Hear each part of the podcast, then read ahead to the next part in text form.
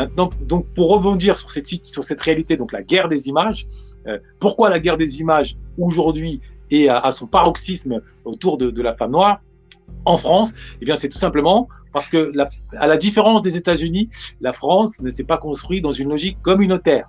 Euh, pour le dire autrement, euh, en France, on est censé ne pas avoir de couleur de peau. Là, où, là où le bas blesse, c'est que dans les faits, l'imaginaire, nos yeux voient les couleurs de peau.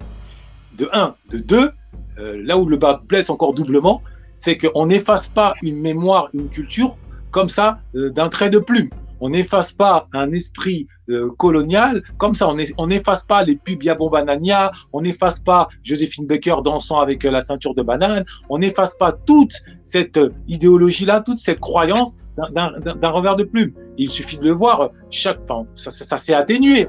Il y a du progrès, évidemment, mais il y a encore peu, il y avait des publicités qui étaient tendancieuses, dans lesquelles notre couleur de peau était associée toujours à la misère, toujours au malheur, et, j'en passe.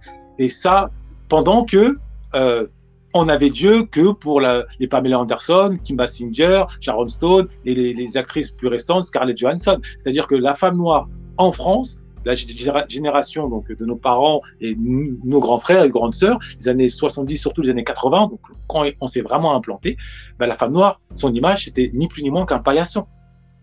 Euh, alors qu'en parallèle, l'homme noir, grâce à Michael Jackson, grâce à Michael Jordan, eh bien, a pu tout de suite, lui, euh, sortir de l'image, euh, on va dire, boueuse, incarnée par, le, par le, le, tonton en, du foyer Sonacotra qui baisse la tête, qui porte un bonnet en hiver, qui a, qui a, qui a des lèvres gercées et qui met pas de pommade. cette image-là, eh bien, on a pu s'en échapper grâce aux, super-héros qui étaient les Jordan, les Michael Jackson, pendant que la femme noire, elle, eh bien, n'a servi que de paillasson et en termes d'image. Et ce qui s'est passé, c'est que l'homme noir a pris un malin plaisir, alors à sa décharge, étant donné que inconsciemment, il était déjà, là, on, France Fanon l'a dit dans Peau noire, masque blanc, il était déjà euh, euh, hypnotisé, il était déjà aliéné par l'idée selon laquelle la beauté doit être blonde aux yeux bleus, que la beauté ne peut pas être euh, comme, comme sa mère ou comme sa sœur.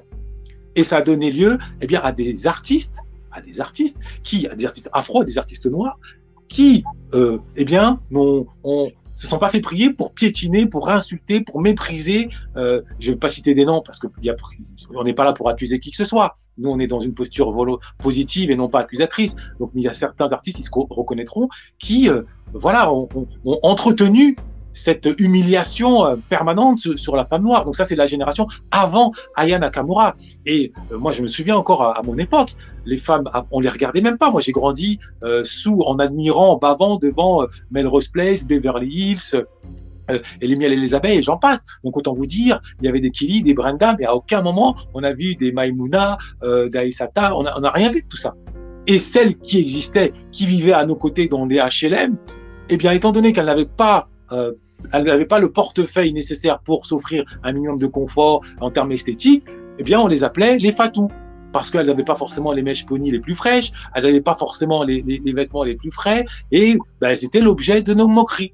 Et pour nous, c'était euh, devenu une banalité. C'était devenu une banalité. Et la nouvelle et ça, c'était avant Aya Nakamura. Et ça reste encore auprès d'un certain nombre de jeunes, notamment des, rappeurs, qui euh, sur les sur des dans des studios radio, ils vous disent à quel point euh, ils adorent les femmes. Dès que l'on dirait les femmes afro, ah non, par contre les femmes noires, euh, non.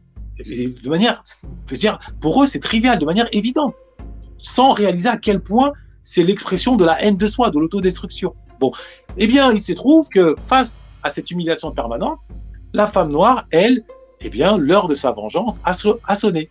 Moi, je prône la justice plutôt que la vengeance, bien que la vengeance, parfois, est légitime. Donc, la femme noire, elle, nouvelle génération, elle s'est levée, pendant que les frères continuent à bomber le torse dans la rue, à jouer aux faux gangsters, à se battre pour un ou pour un an, à, cracher sur l'école parce que Bouba, Caris les, y a incités, eh bien, elle, elle a compris que sa seule planche de salut, c'était l'école, c'était l'école républicaine, c'était les diplômes, et aujourd'hui, au bout du chemin, elle est infiniment plus diplômée que l'homme afro en général, je parle de celles et ceux qui sont nés ici. D'accord? Elle est infiniment plus diplômée. Elle a, euh, par conséquent, euh, son permis de conduire plus rapidement. Elle a sa voiture, elle a son appartement, elle a son CDI, elle a son statut. Et en prime, et en prime, ayant tout ça, elle a pu reconquérir sa féminité qui était enfouie dans la pauvreté des HLM. Aujourd'hui, quand vous vivez en Ile-de-France, c'est là où se concentre la majorité de la population afro, quand vous vivez en Ile-de-France, je peux vous assurer, bon, peut-être pas avec les masques, et encore que, vous apercevez que, honnêtement, la femme noire n'a rien à envier à n'importe quelle actrice hollywoodienne blonde aux yeux bleus, tellement elle sait être élégante dans sa démarche, dans ses vêtements, dans son, sa coiffure, qu'elle soit nappie ou qu'elle soit avec un tissage ou avec des tresses, dans son vernis, vraiment, elle est à la pointe. Et il suffit de voir Instagram, d'ailleurs, euh, là-dessus, tout le monde est, d'accord. Maintenant, là où il y a peut-être une petite amélioration à, encore à, obtenir, c'est au niveau du verbe. Étant donné que, bah, ayant grandi dans le quartier, les 300 mots de vocabulaire que j'évoquais, alors peut-être en lisant un peu, elles ont atteint, grâce aux études, encore un, palier supérieur, celui du, langage familier, c'est-à-dire 850 mots, mais elles n'ont pas encore atteint les 2500 mots. Elles sont pas encore euh, au niveau de leur euh, équivalent, au niveau de leur l'équivalent de leur diplôme. Elles sont pas toutes, hein. il y a des exceptions bien sûr, mais elles n'en sont pas encore à ce niveau-là. Donc la femme afro de France doit encore éventuellement travailler sur le verbe, mais sur tout le reste, sincèrement, elle a réussi à redorer son blason. Et c'est l'incarnation de Ayana Kamura, qui est aujourd'hui la reine de France. Euh, on peut le dire, d'un point de vue culturel. Euh, avant elle, c'était Edith Piaf. On le sait. Sur la cinquième avion aux États-Unis, imaginez-vous, il y avait Ayana Kamura. Elle a, elle a fait la une du Time. C'est pas rien. D'accord? Et je ne parle même pas d'Assa Traoré, qui aussi a une aura incroyable. Quoi qu'on en dise, qu'on peut discuter sur ses engagements politiques, ça c'est un autre débat. Mais en termes d'image, en termes de force, en termes de représentation, dans les imaginaires, on est très très loin euh, des paillassons. Là, on a, grâce à elle, on se dit que, ah tiens, c'est vrai qu'en Afrique, il y a dû y avoir des Anzinga, il y a dû y avoir des reines, des Nefertiti, des Hatshepsut. Ça ne fait pas le moindre doute, étant donné que pour prouver qui étaient tes ancêtres, il faut que toi, tu prouves ta valeur. Et les femmes afro, de plus en plus, prouvent leur valeur, contrairement aux hommes afro. Et l'ennui, justement, du fait de ce décalage-là, c'est que de plus en plus de femmes afro, excédées par le syndrome de l'infirmière qui consiste à rééduquer les jeunes frères euh, ghettoisés, thugifiés, euh, au sortir de la crise d'adolescence, elles sont fatiguées de devoir euh, finalement les prendre par la main, leur, réapprendre les codes de la société, leur réapprendre comment effectuer des démarches administratives, leur réapprendre comment se lever tôt le matin, comment ne pas se plaindre, comment garder son calme.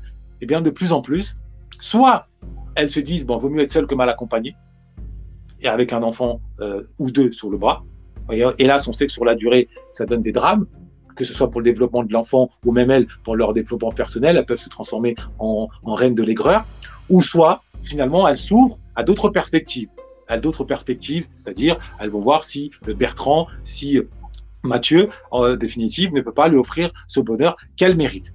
Donc ça, c'est la réalité, c'est la génération Aya, c'est les femmes qui se forment, c'est les femmes qui se remettent en question. Euh, de manière générale, les femmes se, remettent en question. Elles sont pas toujours en couple de bonne foi en cas de dispute immédiate. Il n'en demeure pas moins qu'elles se remettent infiniment plus en question que nous autres les hommes. Et moi, je parle aussi en, mon nom. Je suis pas en train de moi me distinguer des autres hommes. Non, j'ai aussi cet orgueil qui de temps en temps me freine et me pousse à vouloir avoir raison quand dans les faits euh, j'ai tort. Donc je fais un travail sur moi-même, je me remets en question euh, en, permanence et ça n'a pas été une mince affaire. Et moi j'invite euh, les, frères à, à, faire de même.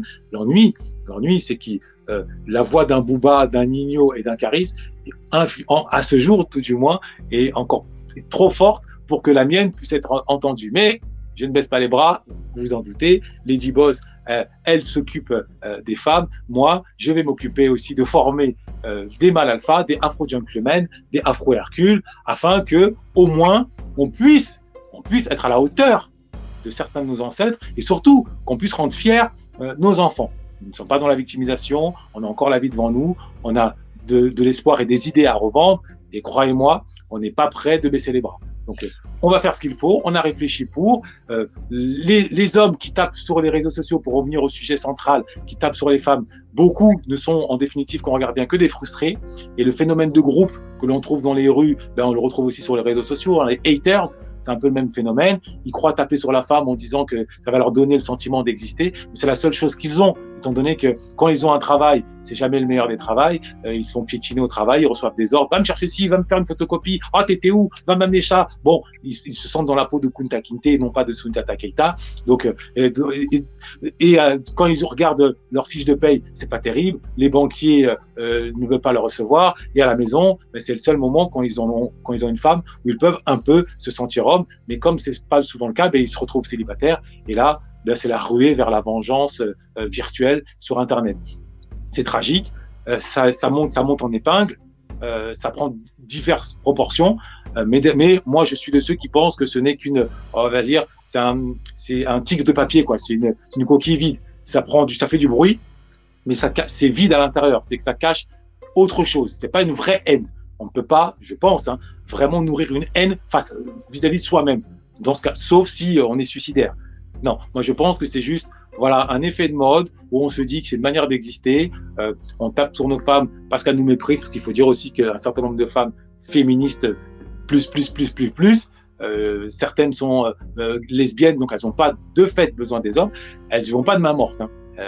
Elles, tapent dur dans l'orgueil masculin et ça donne, ouais, si vous assistez à certains groupes, vous voyez des passes d'armes dignes des gladiateurs le sang virtuel coule dans tous les sens, personne n'y gagne à l'arrivée, c'est triste parce que après c'est des mots, même si c'est virtuel, ben, ça reste quand même des mots réels. C'est ils restent dans notre cœur, ils restent dans notre tête, ça conditionne nos humeurs. Et ensuite, quand on se rencontre dans le réel, quand on se croise dans la rue, euh, on est presque comme des ennemis, des en, en chien de faïence. Quand un homme afro aborde une femme afro, euh, de temps en temps, elle, elle regarde comme ça, d'un peu de travers, à moins qu'il ait des contours extraordinaires et qu'il soit le, le sosie de Tyrese. Bon, mais et, de l'autre côté, l'homme afro aussi euh, a du mal à être à accepter même l'idée d'être romantique, alors que quand c'est avec euh, une églantine, il n'hésite pas à l'amener au restaurant, à lui offrir des fleurs. Donc c'est toute cette euh, mécanique-là du romantisme et de l'amour qui est déréglée et qu'il va falloir re-régler, remettre au goût du jour par des formations, par une prise de conscience.